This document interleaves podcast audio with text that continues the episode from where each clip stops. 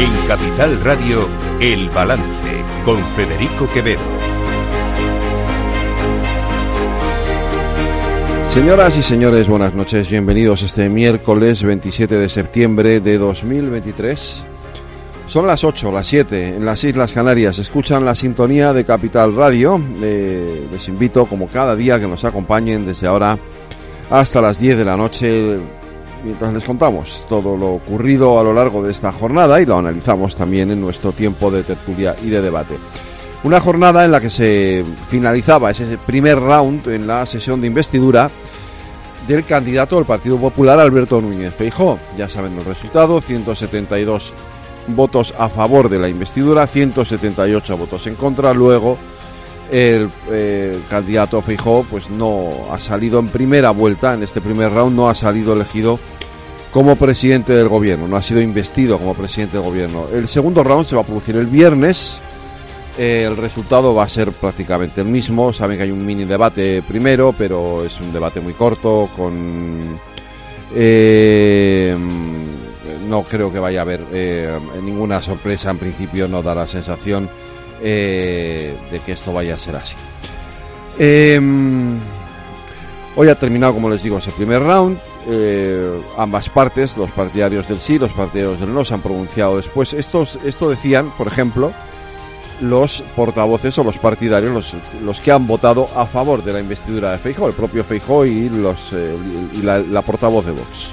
De acreditar quién ha ganado las elecciones y quién se ha quedado por cuatro votos de la mayoría absoluta.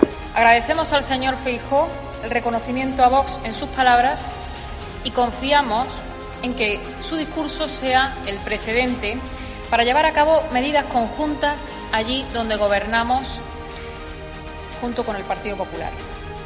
Bueno, pues eh, esta es la impresión que tenían, eh, digamos, los dirigentes del PP y de Vox. ¿Qué quieren que les diga? A ver, es un hecho que Fijó iba a perder esta investidura. De hecho, él mismo reconocía en el inicio de su discurso de ayer que no iba a salir elegido presidente del gobierno, que no iba a ser investido como presidente del gobierno. En cualquier caso, él cumple con el mandato que en su día le dio el rey de España, su majestad el rey, y ha acudido a esa investidura.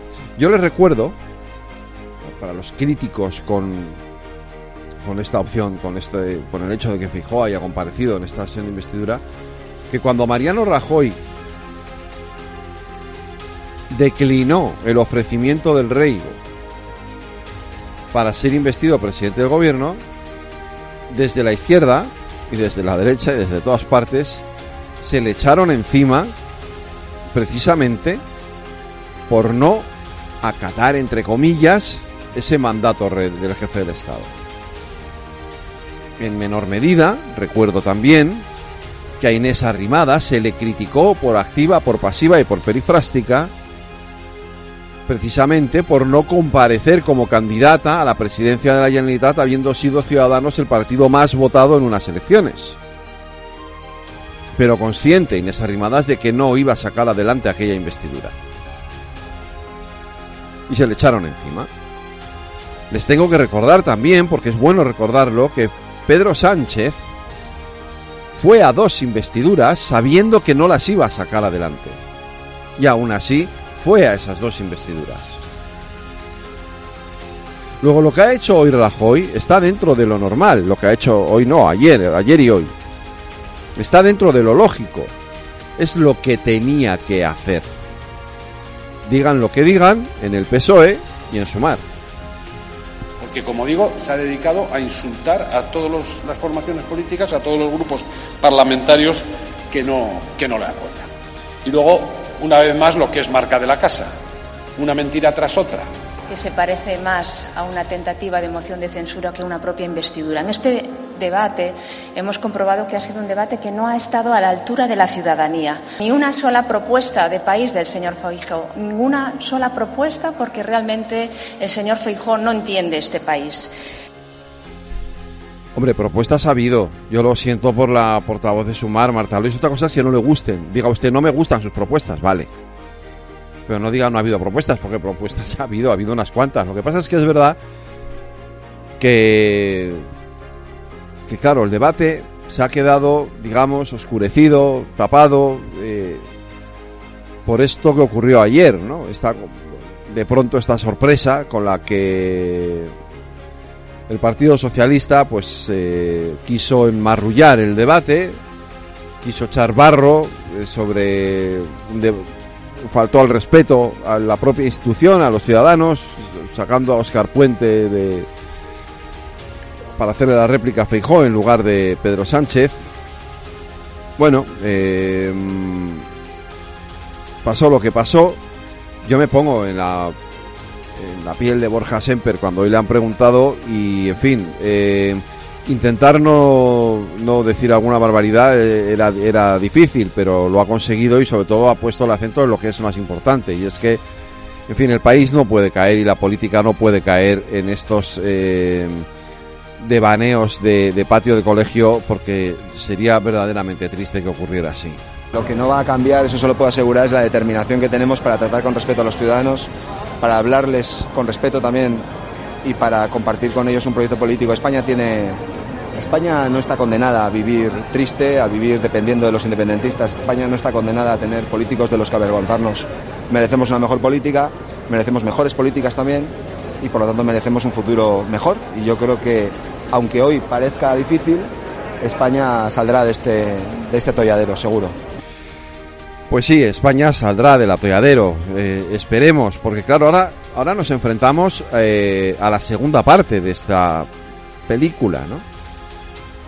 Viernes, como les decía, se producirá el segundo round, eh, Fijó no será tampoco proclamado presidente del gobierno y nos llega el momento, y esta es la cuestión, en el que el protagonista va a ser Pedro Sánchez. Y va a ser Pedro Sánchez y sus pactos Pedro Sánchez y sus acuerdos con Junts per Cataluña, con Esquerra Republicana y con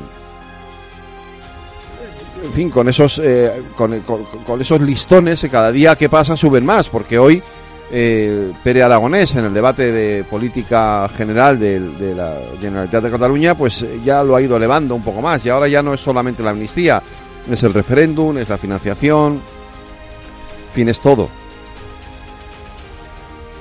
Yo no sé lo que va a hacer Pedro Sánchez, pero ahora ya el protagonismo lo va a tener él. Va a ser él quien tenga que hablar de todo esto, aunque ahora hasta ahora no ha querido hacerlo. Lo ha evitado. De hecho, en el debate de investidura de Feijóo, lo ha querido subir a la, tribuna. De alguna forma, Feijóo ha conseguido, entre comillas, ganar el debate aunque sea moralmente. Hizo un buen discurso, se ha fortalecido dentro de su partido, ya veremos luego lo que más adelante lo que ocurre, pero hoy por hoy se ha fortalecido dentro de su partido. Sale reforzado de esta sesión de investidura a pesar de haberla perdido, que era algo que ya se sabía que iba a ocurrir. Y fíjense que incluso su aparentemente adversaria dentro del partido hoy ha estado muy cauta en su apreciación. A mi juicio, eh, Alberto Núñez Fijó ha sorprendido a esa parte de España que aún no le conocía.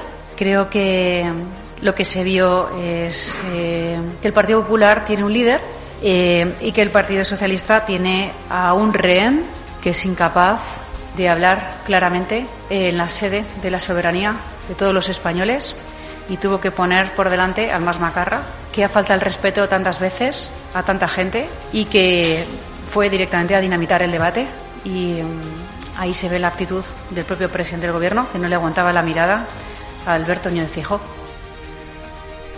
Hombre, yo no sé si le aguantaba la mirada, esto tampoco es, un poco exagerado, ¿no? Lo de no le aguantaba la mirada, sí que se le aguantó, ¿no? De hecho, hubo bastante, demasiado eh, tono sarcástico ayer en el, en el, en el Congreso y por desgracia, como ya saben ustedes y como le he dicho hace un momento, se convirtió en un patio de colegio. En cualquier caso, eh, Feijó no va a salir y hoy le ha recordado al PNV. Y aquí, fíjense, es curioso, ¿no? Porque eh, nos fijábamos y comentábamos esta tarde también aquí en la redacción de, de Capital Radio la comparación con Mariano Rajoy, ¿no? La flema con la que ha sido de esos pocos momentos en los que Feijó eh, ha sacado ese punto irónico que tienen, que suelen tener los políticos gallegos y, y hasta Hitor Esteban se ha tenido que reír por la forma en que se, se- que se dirigía a él. ¿Ah? Bueno, aún encima si quiere le debo un favor.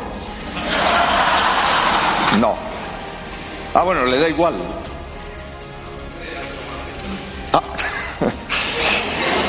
¿Qué ventaja tiene eso de que usted hable con un partido de Estado, verdad?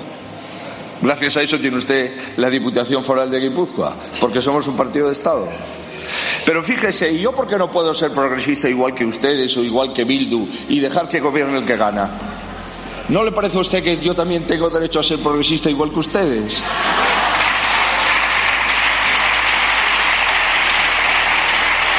Y entonces, y entonces gobernaría Bildu en la Diputación Foral de Guipúzcoa y gobernaría Bildu en la capital de Euskadi. Y le parece bien eso, ¿no? La verdad es que los votantes del PNV cada día aprenden algo más, señoría.